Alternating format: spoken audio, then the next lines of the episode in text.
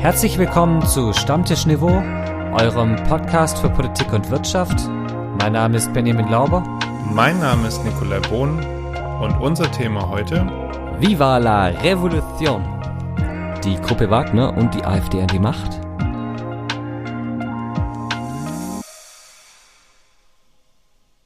Hola Nick. Das kannst du jetzt nicht bringen. Du kannst ihn mit Hola Nick starten. Moin Lauber. Grüß Gott, Bohn. Okay, dann gehen wir wieder zurück. Ich dachte jetzt hier, Viva la Revolution. Wir Egalité, Fraternité, Liberté. Oder was war's? Nee, Liberté, Egalité. Ja, schon, aber das ist eine andere Sprache. Also wenn man Viva la Revolution in, äh, eingibt, dann kommt äh, The French Revolution 1789 bis 1799 und die kubanische Revolution 1953 bis 1959. Ja, So. gut. Also, sind wir voll Ja. dabei. Sind wir voll, wir haben zwar heute nichts mit Kuba und nichts mit Frankreich, aber ja, ähm, Äh, wir fangen trotzdem an mit dem unnützen Wissen der Woche und nein. doch. Oh. Und das ist dieses, diese Woche folgendes. Wenn man einer Kakerlake den Kopf abschneidet, dann lebt sie trotzdem noch ein paar Wochen weiter. Ich finde, also A ist es sehr interessant wie immer. Ich habe selten bisher ähm, unnützes, unnützes Wissen äh, hier gehabt, aber das hängt vielleicht auch von unserem Faible dafür ab. Äh, eigentlich sind wir doch da mittendrin.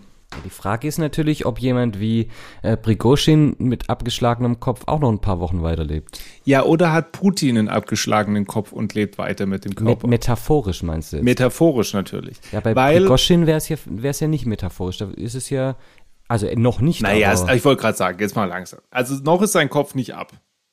Vielleicht, wenn er den belarussischen Boden betreten hat. Aber da ist er ja mittlerweile. Und er lebt noch. Stand Vielleicht auch nicht. Heute. Vielleicht Man ist er auch in. St. Petersburg. Da hat man ihn auch gesichtet.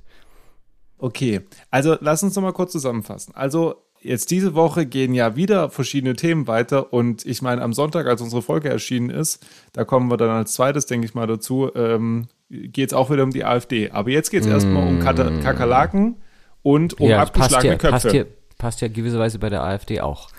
Aber das äh, möge Lass uns- mir als persönlichen, als persönliche Bemerkung durchgehen Alles, was wir hier sagen, ist eigentlich immer eigene Meinung, muss man dazu sagen. So, Benny, ähm, wer hat einen abgeschlagenen Kopf, ist in Belarus und äh, hat für ziemlich Wirbel letzte Woche gesorgt. Ja, was da passiert? Also, die Wagner-Gruppe ist eine paramilitärische Organisation, eine sogenannte Privatarmee, die, so sagt jetzt allerdings der russische Staat, vom russischen Staat finanziert worden ist. Und zwar mit insgesamt knapp einer Milliarde Euro. Und äh, diese Gruppe war vor allem jetzt bei dem Krieg in der Ukraine, davor aber auch in Libyen und Syrien, äh, im Auftrag des russischen Vaterlandes unterwegs. Wobei, wenn man es genau sagt, sagen will, eigentlich in Auftrag des russischen Vaters, Herrn Putin. Und in der Ukraine haben sie sich einen Namen gemacht bei der Schlacht um die Stadt Bachmut. Bachmut liegt nicht weit weg von Rostov am Don. Ähm, und das war der Hauptsitz der Wagner-Gruppe, die sich da, Benny hat gerade gesagt, vor allem auch in Syrien einen großen Namen gemacht hat. Äh, nicht im positiven Sinne, sondern eher, weil einige Kriegsverbrechen der Gruppe nach, nicht unbedingt nachgewiesen wurde, aber nachgesagt wird. Naja, und das sind, ist, Ben jetzt auch schon gesagt, eine Privatarmee, die im Prinzip aus irgendwelchen ausgebrochenen Straftätern, Kriegsverbrechern oder Ähnlichem besteht. Sie gelten als extrem brutal, extrem motiviert und auch extrem gut ausgebildet und mit eigentlich die, ja, also auf gleicher Ebene wie Elitekämpfer des russischen Militärs. Und äh, die Stadt Bachmut wäre so, sind sich eigentlich alle äh, Experten einig, nicht von Russland eingenommen worden, wenn nicht die Wagner-Gruppe da massiv gekämpft hätte und auch im Übrigen extrem hohe Verluste hingenommen hat. Die haben Seite an Seite gekämpft gegen die Ukraine. Das muss man sich schon vor Augen führen, dass also Prigozhin und die Gruppe Wagner per se erstmal Freunde der russischen Regierung sind und im Kern ihre Ziele auch mitverfolgen. und Putin und Prigozhin eigentlich auch persönlich, also befreundet ist jetzt vielleicht das falsche Ja, Wort, aber, schon dick waren miteinander. die, die waren schon dick miteinander. Nicht umsonst hat Prigozhin von Putin ja auch den Auftrag bekommen, ganz äh, am Anfang 2013, diese Gruppe zu gründen und aufzurüsten, hatte für Putin und Russland natürlich den großen Vorteil, dass solche Privatarmeen in anderen Ländern eingesetzt werden können und Russland gleichzeitig sagen kann, ja, wir sind da nicht drin, wir sind keine Kriegspartei. Vor allem bei Libyen und Syrien, nochmal, äh, um das zu nennen, war das natürlich ein Riesenpunkt, weil Russland eigentlich selber da nicht Soldaten hinschicken wollte. Jetzt bräuchten wir eigentlich fast so einen Chronologie-Jingle, aber ähm, wir, wir fassen mal kurz zusammen, was jetzt letzte Woche passiert ist. Das war am, wenn ich es jetzt richtig im Kopf habe, Freitag und Samstag. Prigozhin hat sich via Telegram äh, dazu geäußert und hat behauptet, dass die Regierung ähm, oder die Stre russischen Streitkräfte ihn und die Wagner-Gruppe angegriffen hätten und mehrere Menschen dabei zum Le äh, ums Leben gekommen seien und er deshalb die Militärführung zur Rechenschaft ziehen möchte. Das war Freitagmittag. Er hat davor schon seit Wochen immer wieder die Militärführung kritisiert und äh, auf Fehler hingewiesen, hat offiziellen Angaben des russischen Militärs widersprochen und meinte, nein, hier ist eigentlich andersherum so, dass die Ukraine Geländegewinne äh, vollzieht und wir zurückgedrängt werden, was ja bei den russischen Staatsmedien ganz anders war oder anders äh, publiziert wurde. Und er auch die ganze Zeit davon gesprochen hat, dass seine Leute nicht genügend Munition bekommen, die Ausrüstung nicht stimmt und eigentlich sie so ein bisschen als Kanonenfutter verwendet werden. Dann hat äh, die russische Führung gesagt, alle Privatarmeen, die auch in der Ukraine vor allem kämpfen, sollen Teil des russischen Militärs werden. Und das führte zum Bruch mit Prigoschin. Die Regierung hat dann auf diesen Bruch beziehungsweise auf diese Ankündigung von Prigoschin der Gestalt reagiert, dass sie Haftbefehl gegen ihn erlassen haben. Denn er wollte seine Wagner-Truppe nicht in das russische Militär eingliedern. Und dann ist er nach, mit, mit, mit seinen Kämpfern nach Rostov am Don marschiert, Nick hat es vorher schon mal genannt, und hat die Stadt und die dortige Militäreinrichtung recht einfach und problemlos eingenommen, ohne große Kämpfe. Und ist dann weiter marschiert Richtung Moskau. Und nach eigenen Angaben stand er bis zu 200 Kilometer vor Moskau, bevor dann er einen Rückzug angeordnet hat. Zwischendurch hat äh, Putin noch angedroht von wegen, ja, Verräter werden zur Rechenschaft gezogen und dann scheinbar äh, muss sich wohl Lukaschenko, ähm, der aktuelle, ähm, puh, was ist denn das, Ministerpräsident in Belarus? Nee, Präsident, Präsident, glaube ich ich glaube Präsident, ähm, in Belarus wohl als Vermittler eingeschaltet haben. Und der Deal, den Prigoschin und Putin dann entsprechend abgeschlossen haben, war Straffreiheit für alle Wagner-Truppen, auch für Prigoschin, wenn sie sich nach Belarus äh, versetzen lassen, beziehungsweise eben weiterziehen. Oder wenn sie sich in die russischen Streitkräfte eingliedern lassen oder wenn sie einfach sich entwaffnen lassen und zurück an den Herd gehen, sozusagen. Also nein. Das, äh, ich meine, jemand, der irgendwie im Paramilitär in irgendeiner Miliz ist, äh, lässt sich nicht äh, so einfach entwaffnen. So, ähm, und das war alles binnen 24 Stunden. Putin behauptet, also äh, nach allem, was momentan auch neutral gesichert scheint, ähm, biegt sich wieder die Wahrheit so ein bisschen hin, weil die, der, die Gegenwehr der, gegenüber der Wagner-Truppe war nicht wirklich hoch. Also sie konnten relativ einfach in Richtung Moskau ziehen ähm, scheinbar müssen auch wohl zwangsläufig oberste Generäle oder irgendwie oberste Militärs davon schon bereits vorher gewusst haben. Ähm, auch die Geheimdienste scheinen darüber schon Infos gehabt zu haben, dass Prigozhin was vorhat, aber nicht direkt was. Ähm, und das wirft kein gutes Licht, zumindest außenpolitisch, auf Putin. Innenpolitisch ähm, hat er weiterhin einen Großteil der Bevölkerung hinter sich. Zumindest, wenn man den offiziellen Angaben Glauben schenken möchte. Wie das wirklich aussieht in der Gesellschaft von Russland, kann niemand so wirklich sagen. Äh, da ist auch viel, glaube ich, naja, also ich meine, wenn, wenn ich öffentlich von einem westlichen Sender gefragt werde, was ich da davon halte, dann sage ich auch nicht, ja, finde ich super, dass der da einen Aufstand pro Russland oder, ist ja, doof. Genau, sondern da halte ich mich sehr bedeckt. Äh, es ist im Moment einfach auch noch ganz viel unklar. Also die die Rolle zum Beispiel von Lukaschenko ist noch ein bisschen unklar. Alles, was ich bis jetzt gelesen habe von allen äh, Russland-Experten, äh, deutet eher in die Richtung, dass Lukaschenko nicht selbst aktiv wurde, sondern dass er aus dem Kreml raus eingesetzt wurde, um äh, diesen, diesen Vermittlungsversuch zu machen.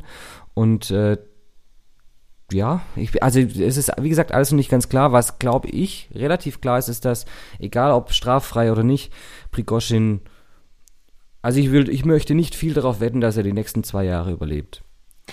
Nicht mehr lang, kann ich mir auch nicht vorstellen. Ähm, es war vor allem also irgendwo auch von Prigoschin bewusst oder unbewusst, ich glaube bewusst irgendwo auch natürlich eine mediale Strategie, die da dahinter steckte. Mit welchem ähm, Ziel er das machte, scheint auch mittlerweile relativ klar, nämlich, er, wie du gesagt hast, er war einfach mit der Militärführung nicht einverstanden. Und das wollte er halt klipp und klar auch außenpolitisch zeigen. Ja, und gleichzeitig ist es auch so, dass er natürlich an der Stelle schon um sein eigenes Überleben gekämpft hat. Und zwar sowohl politisch als auch persönlich. Sollte die Wagner-Gruppe, also seine Armee, eingegliedert werden in das russische Militär, ist er weg dann ist es halt Teil des russischen Militärs und er ist definitiv dann nicht Teil der Kommandostruktur.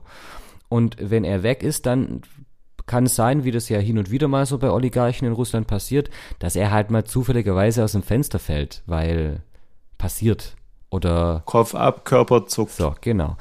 Und deswegen glaube ich, ist schon war das für ihn auch so ein bisschen die letzte Möglichkeit, da ähm, irgendwas nur rauszuverhandeln, weil diese 30.000 Wagner-Kämpfer, die er hatte, ist natürlich schon ein Pfund, ja, und das, die haben ja auf dem Weg nach, nach Russland, wenn man den Berichten Glauben schenkt, zumindest auch einen Kampfhubschrauber abgeschossen. Also von daher die, das wäre, wenn, wenn er in Russland, in, nicht in Russland, in Moskau einmarschiert wäre, hätte es zumindest harte Kämpfe in den Vororten gegeben und das wollte natürlich auch Putin verhindern. Also angekratzt ist Putins Image da schon. Und was man in dem Zuge, finde ich persönlich sagen muss, ist, Prigoschin ist jetzt auch kein Heilsbringer. Oh Gott im Himmel, nein, das ist ein übler Kerl. So, ähm, was, was unter seiner Führung in Syrien, ja, haben wir schon drüber gesprochen, in Libyen und ich würde behaupten, was noch alles rauskommt, auch in der Ukraine, passiert ist, ähm, lässt sich, finde ich, unter keinen Umständen mit irgend, irgendwas rechtfertigen. Ähm, aber das heißt jetzt nicht, dass deshalb der Ukraine-Krieg beendet ist, nur weil eben mhm. der Chef der Wagner-Gruppe sagt, ähm, ja, dann ziehen wir uns jetzt zurück. Im Gegenteil. Nichtsdestotrotz hat natürlich aber die Ukraine trotzdem die Chance beim Schopf ergriffen und hat harte Angriffe gefahren, als es da äh, dieses Chaos gab, diese 24 Stunden lang. Und dem Vernehmen nach, da ja auch einiges an äh, Geländegewinne und strategische, taktische Siege eingefahren um das, was Sie ja jetzt die ganze Zeit schon ankündigen, eine wirkliche Großoffensive vorzubereiten. Inwiefern da jetzt dann auch einiges vielleicht eher mediale Kriegsführung ist als wirkliche, wird man sehen. Aber zumindest das äh, ist eine direkte Folge für den Ukraine-Krieg. Aber nicht an einer Stelle würde ich dir fast so halb widersprechen wollen. Ich glaube, dass es für die russische Gesellschaft und für die russische vor allem auch Elite ein ganz großer Knackpunkt war, was da jetzt passiert ist, weil es das allererste Mal war, dass Putin was nicht im Keim ersticken konnte und das allererste Mal jemand öffentlich seinen Machtanspruch angekratzt hat und angegriffen hat. Und das ist ein Beispiel. Und selbst wenn jetzt das alles hier im, im Sande verläuft und wenn Prigozhin wie das Wort immer so, so schön heißt, liquidiert wird an einer Stelle, ähm, dieses, dieses Beispiel bleibt im Hinterkopf von allen. Und es ist ja nicht die einzige Privatarmee, die in Russland steht. Dein, dein Argument wird insofern auch noch gestützt, als dass direkt im Anschluss an die, also letzten Samstag, Sonntag, ähm, die Tage danach, ähm, nach diesem Mini-Aufstand der Wagner-Gruppe, die Anzahl der abgeflogenen Privatflugzeuge im Luftraum über Moskau so hoch war wie in den letzten Monaten nie zuvor. Was irgendwie schon danach riecht, dass einige Oligarchen, also die eigentliche Machtelite Russlands, versucht hat oder vielleicht sogar tatsächlich nur versucht hat, das Weite zu suchen.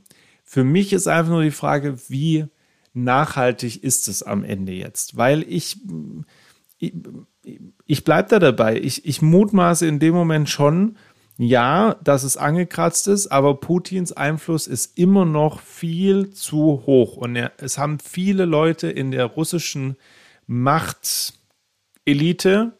zu viel Dreck am Stecken, beziehungsweise sind zu eng mit Putin verbandelt, als dass sie, dass zu wenige Menschen den Eindruck haben, sie, dass sie da aufbegehren. So und äh, das, äh, aber ich bin gespannt. Ist, aber das ist so mein Eindruck, den ich von außen aktuell habe. Das ist ja auch was, was wirklich jetzt die Zukunft zeigen wird. So, das ist zwar ein, ein blöder Stammtischniveau Parolensatz, aber das wird sich zeigen, in der Tat. Wir werden nicht das letzte Mal in diesem Rahmen drüber gesprochen haben. Genauso wenig, wie wir das letzte Mal über die Partei, die, deren Namen man nicht nennen darf, wenn es nach Friedrich Merz geht, äh, gesprochen haben. Wenn man den Medien so insgesamt, die Medienlandschaft am Sonntagabend, Montag und Dienstag und auch ehrlich gesagt bis, bis die ganze Woche betrachtet, war das äh, eine riesige Bombe. Und für andere ist es eher so, ja, jetzt seien wir mal ehrlich, das war klar, dass das irgendwann passiert und jetzt müssen wir damit umgehen. Worum geht's? Die AfD gewinnt ähm, ja zum ersten Mal eine Wahl, würde ich mal jetzt behaupten. Und ähm, zwar im Kreis Sonneberg, das liegt in Thüringen für alle, die in Geografie äh, eine, eine 5 oder eine 6 haben. Und jetzt haben wir einen AfD-Landrat in Deutschland. Der erste AfD-Landrat, und zwar mit 52,8 Prozent, hat er sich in der Stichwahl durchgesetzt. Und was für die weitere Diskussion wichtig ist, ist, dass man sich anschaut, wer hat denn eigentlich wen unterstützt. Also, der AfD-Kandidat Robert Sesselmann wurde von der AfD unterstützt. Hm, hm okay. Okay. Der CDU Kandidat, der übrigens amtierender Landrat war, Jürgen Köpper, wurde nicht nur von der CDU unterstützt, sondern auch von der SPD, den Grünen, dem linken Ministerpräsidenten Ramelow und auch von der FDP. Also im Prinzip die AfD gegen alle. Und trotzdem hat die AfD gewonnen. Genau. Das muss man halt so festhalten. Bevor wir so ein bisschen in die Diskussion reingehen, was macht eigentlich ein Landrat? Also ein Landrat ist eigentlich der oberste Beamte eines Landkreises. Und der ist letztlich der oberste Beamte für den Landkreis und damit Vorgesetzter für alle Beamten, Angestellten und Arbeiter, die im öffentlichen Dienst dort in dies, für den Landkreis arbeiten. Also direkt für den Landkreis. Und er repräsentiert, vertritt alle im Landkreis zusammengefassten Gemeinden nach außen. Was er nicht kann, ist bestimmte Entscheidungen treffen, weil dafür gibt es den sogenannten Kreistag. Also von daher ist eigentlich ein Verwaltungsposten, der zwar über politische Wahl gewählt wird, aber es ist halt trotzdem ein Verwaltungsposten. Von daher ist es jetzt nicht so, dass er jetzt hier politischen, riesenpolitischen Gestaltungsspielraum hat. Aber was wir auch alle wissen, ist, dass die Verwaltung manchmal auch, dass es andersrum formuliert, der Verwaltung manchmal egal ist, wer über ihn Politik macht. Und er natürlich Dinge verschleppen kann, er kann andere Schwerpunkte setzen und bei der Umsetzung von Programmen hat er natürlich schon was zu sagen. Von daher ist es nicht unwichtig, diesen Posten einzunehmen. Kurzum zusammengefasst, er hat nicht viele Kompetenzen, aber jetzt auch nicht wenige. Also so klassisches Mittelding. Es geht auch eigentlich nicht darum, wie viel Macht er hat, sondern es geht eigentlich darum, dass hier ein AfD-Politiker das erste Mal eine demokratische Wahl um ein Amt gewinnt.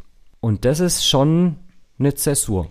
Und warum, glaube ich, auch ähm, vielen Leuten so aufstößt, ist, dass der Verfassungsschutz die AfD ja schon auch zum Verdachtsfall erklärt hat und mittlerweile auch sagt, dass die AfD im Landesverband in Thüringen als gesichert rechtsextrem gilt. Und, Richtig. und das zumindest einigen echt aufstößt, weil damit ein nicht, nicht mal ein gemäßigter AfD-Kandidat da Landrat wird, sondern ein AfD-Kandidat aus einem, nochmal, Zitat, gesichert rechtsextremistischen Landesverband kommt. Und nicht umsonst spricht der Thüringer AfD-Vorsitzende Bernd Höcke von einer Er heißt Machtprobe. Bernd, ne? Nun, dass wir es mal festhalten. Er heißt Bernd, ne? Ja, so. Er heißt immer Bernd, ja. Äh, eine, er, er sprach davon, es sei eine Machtprobe von nationaler Tragweite. Und das zeigt ja auch schon, wie, mit welcher Symbolkraft äh, diese Wahl aufgeladen wurde. Und das sind, da ist ein Damm gebrochen. Also es, es, man kann es einfach gar nicht anders sagen. Ähm, wenn eine Partei gegen alle anderen Parteien so, ein Person, so eine Person durchbekommt, dann ist da irgendwie, dann haben sie was geschafft. Dann ist es ein Triumph. Und der wird jetzt natürlich entsprechend verkauft. Und für die anderen ist es eine tragische Niederlage. Das ist erstmal Fakt, das muss man demokratisch anerkennen. Also äh, der wird Landrat dort werden. Aber das, was jetzt natürlich spannend ist, ist, wie die anderen Parteien reagieren. Und auch wenn wir uns wahrscheinlich jetzt wieder ein bisschen auf die CDU und auf die CSU versteifen werden, aber die Reaktion hat mich ehrlich gesagt einerseits nicht überrascht, andererseits aber doch irgendwie überrascht. Friedrich Merz, Großfürst Friedrich I., hat nach der Wahl als neuen Hauptgegner, Haupt, nicht Gegner, Hauptfeind fast schon äh, in der politischen Arena folgende Partei identifiziert. Die Grünen. Wohlgemerkt eine Partei, die den CDU-Kandidaten bei dieser Wahl, bei dieser Landratswahl mit unterstützt hat. Eine Partei, die mit den Grünen in sechs Bundesländern zusammen regiert. Jetzt sind CDU und Grüne trotzdem auf dem politischen Spektrum unterschiedlich und das soll jetzt hier keine kein Plädoyer für grüne Politik sein. Das nein. darf man jetzt nicht missverstehen. Nein, nein, nein. Also bei, bei, definit, bei mir definitiv nicht. Ganz kurz. So. Bei mir definitiv nicht. Aber es geht um den Umgang mit dieser Wahl und um die Folgen für die Demokratie. Und wenn Friedrich Merz sagt, wir müssen jetzt weil ein AfDler Landrat wurde, noch mehr die Grünen angreifen, dann hat er irgendwas nicht verstanden. Das ist, wenn, wenn jemand, und das zieht sich bei der CDU ja aber leider auf allen Ebenen auch durch, wenn jemand bei den Klimaaktivisten sagt, dass da muss man mit aller Härte und aller Schärfe des Gesetzes durchgehen, aber bei Wählern, die Rechtsradikale wählen, sagt, ah, das sind berechtigte Sorgen, die man ernst nehmen muss, dann, dann, dann weiß ich einfach nicht mehr, was tun. Ich möchte Wolfgang Schäuble zitieren ehemaliger Bundesfinanzminister, Bundesinnenminister und ähm, Bundestagspräsident. Schäuble hat in einem Interview vor zwei Wochen den Satz gesagt, Zitat, die Grünen sind unsere politischen Gegner, nicht unsere Feinde. Und das, Benny, ist, finde ich, das Zitat hätte man letzte Woche eigentlich schon bringen müssen, zu sagen, passt mal auf, wir können im Kern Gegner einer Politik sein. Das äh, das gehört zu einer Demokratie dazu. Und das, was jetzt wieder passiert ist, die Grünen sind schuld an allem, und zwar grundsätzlich. Die Grünen wollen uns alles verbieten, die Grünen wollen schieß mich tot, alles so. Politik funktioniert mit Geboten und Verboten. Das ist halt nun mal einfach das, der Grundsatz von Politik. Und wer sich einen Teil wegnimmt, nämlich die Verbote, der macht sich selber unfähig, gute Politik zu machen, weil man muss natürlich auch Sachen verbieten als Staat. Es geht ja gar nicht anders. Es ist auch verboten, bei Grün, äh, bei Rot über die Ampel zu fahren. Warum? Weil man sonst die Allgemeinheit gefährdet. Und natürlich ist es dann sinnvoll. Ob jedes Verbot und Gebot sinnvoll ist, ist was anderes. Aber da kann man sich dann inhaltlich drüber genau, streiten. Natürlich nicht. Und das, und das bringt mich jetzt zurück zur AfD. Die AfD ist eigentlich die wirkliche Neinsagerpartei, weil die lehnt alles ab. Einfach grundsätzlich mal alles. Bis auf Putin. Und, Putin gut. Und Volk. Und äh, Kultur und, und äh, deutsche Leitkultur. Grundsätzlich ist so, und da widerspreche ich wiederum Jens Spahn, mein Lieblingsfreund nach Herrn Wirsing und, und ähm, Scheuer, Scheuer, und du hast genug Freunde. Und, und alle. Ähm, der jetzt bei, bei Lanz gesagt hat, dass äh, AfD-Wählerinnen, es gäbe AfD-Wählerinnen und Wähler, die rechtsradikal seien. Das sei jedoch der kleinere Teil. Viele schließen sich jedoch an der Art der politischen Auseinandersetzung. Ach, und wer, wer ist da dafür verantwortlich? Und Spahn betonte, dass diese zu oft ganz schnell im Emotionalen, im Moralischen ist, dann am Ende eben ganz schnell äh, zuordnet. Ja, wer ist denn ganz schnell im Emotionalen? Wer schwingt denn die ganze Zeit die Ideologiekeule etc.? Das ist doch gerade die CDU, die das macht. Das, also deswegen, da werde ich wahnsinnig, wenn ich sowas höre. Und es stimmt, nicht alle, die die AfD wählen, sind rechtsradikal. Ja. Aber ich halte es nach wie vor mit dem Satz. Jeder, der die Stimme an die AfD gibt, dem, der ist zumindest okay damit, dass Rechtsradikale in bundesdeutschen Parlamenten sitzen. Und das ist genauso schlimm. Was ich aber schon spannend finde, ist der Aspekt, ähm, den ich jetzt auch die Woche eben auch in der Zeitung gelesen habe, zu sagen, okay, von der AfD erwarten ganz, ganz viele, dass sie den Finger in die Wunde legen ist erstmal richtig. Das ist die Aufgabe der Opposition. Das ist die Aufgabe der CDU und CSU. Das ist die Aufgabe der Linken. Das ist die Aufgabe der AfD. Okay, Was ich aber spannend finde, ist, von anderen Parteien erwarten AfD-Wählerinnen und Wähler grundsätzlich, dass sie die Probleme auch lösen, aber nicht von der AfD selbst. Warum? Weil sie natürlich nicht in politischen Ämtern drin sind. Weshalb ja durchaus auch die These gibt, zu sagen, lass doch die AfD mal an die Macht kommen, dann werden wir schon sehen, dass sie auch nichts können. Ja, das hat, das hat schon mal funktioniert in der bundesdeutschen Geschichte. Ja. Ich, ich wollte es nur einbringen. Also das, das ist auf gar keinen Fall meine Meinung, aber ähm, ich wollte es insofern mal in die Diskussion einbringen. Ich halte es auch für völlig falsch und äh, sage auch, also äh, tut mir bitte einen Gefallen, Protest wählen ist okay, aber entweder wählt ungültig, das äh, vergessen immer noch die meisten, kreuzt meinetwegen zwei Parteien ein, wenn ihr nur eine ankreuzen sollt. Ähm, äh, mir alles lieber als die AfD zu wählen. Ähm, Oder noch besser, engagiert euch. Ja, für, im besten Fall engagiert euch. Ja, das haben wir ja letzte Woche schon gesagt. Aber du hast recht, ja. Aber auch da wieder, da kann man wieder aufgreifen, was wir das letzte Mal sagten. Das hat auch was mit der, mit den politischen Kommunikationswegen zu tun, die es halt inzwischen gibt. Wenn ich alles in 20 bis 30 Sekunden Bits and Pieces kommunizieren muss, weil eben das die Aufmerksamkeitsspanne eines Reels ist oder einer, einer, eines kurzen Beitrags auf Facebook oder sonst was, dann bedeutet es auch, dass ich Dinge maximal vereinfachen muss. Und Kritik und Hass ist immer einfacher zu vereinfachen als ein komplexer, konstruktiver Vorschlag, der versucht, ein Problem zu lösen. Ich finde es nicht gut, dass dieser AfD-Kandidat in Sonneberg gewonnen hat. Ich tue mich aber schwer, da jetzt von einem Dammbruch zu sprechen und von wegen, die Deutschland geht unter und äh, das ist das Anfang vom Ende. Weil ich immer noch A an unsere Zivilgesellschaft glaube, B, ähm, aber vielleicht bin ich da auch zu naiv, ich immer noch der Meinung bin, dass ähm, die Parteien, die wir haben, äh, in der Lage sind, Probleme zu lösen. Aber auch ein Dammbruch beginnt mit dem ersten Riss.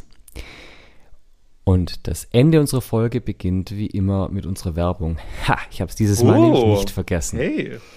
Wir wow. haben eine Instagram-Seite, die heißt Stammtischniveau und wir haben auch eine E-Mail-Adresse, die heißt stammtischniveau at gmail.com. Und wir müssen auf die Glocke hinweisen oh, und die Benachrichtigung. Show Notes. Und ich habe zwar nichts reingeschrieben letzte Woche, aber mal gucken, ob ich diese Woche was rein und äh, alles dies und das. Äh, also folgt uns, äh, empfehlt uns weiter. Und jetzt komme ich mit dem Witz der Woche, mit dem Schluss. Langweilig. Und, äh, Achso, ich soll ja, noch nichts dazu sagen, Entschuldigung. Er ist ein bisschen, er ist ein bisschen niedlich, aber egal. Ach, niedlich, jetzt geht er schon wieder mit niedlich ja. los. Oh Gott, Benny, ja, okay. Also, was hat vier Beine und kann fliegen? Ich weiß nicht, was hat vier Beine und kann fliegen? Zwei Vögel. Ja, wenn Benny Lauber einen niedlichen Witz bringt, dann weiß man, man will ihm einfach übers Köpfchen streichen und sagen, ah. ja, Benny, okay, vielen Dank. Ist aber doch süß. Ja, das, das sagst du immer, wenn du einen niedlichen Witz bringst. Ja, wir wünschen euch auf jeden Fall einen süßen Start in die Woche. Eine niedliche Woche und äh, wir hören uns nächste Woche wieder. Bis dann, macht's gut. Ciao.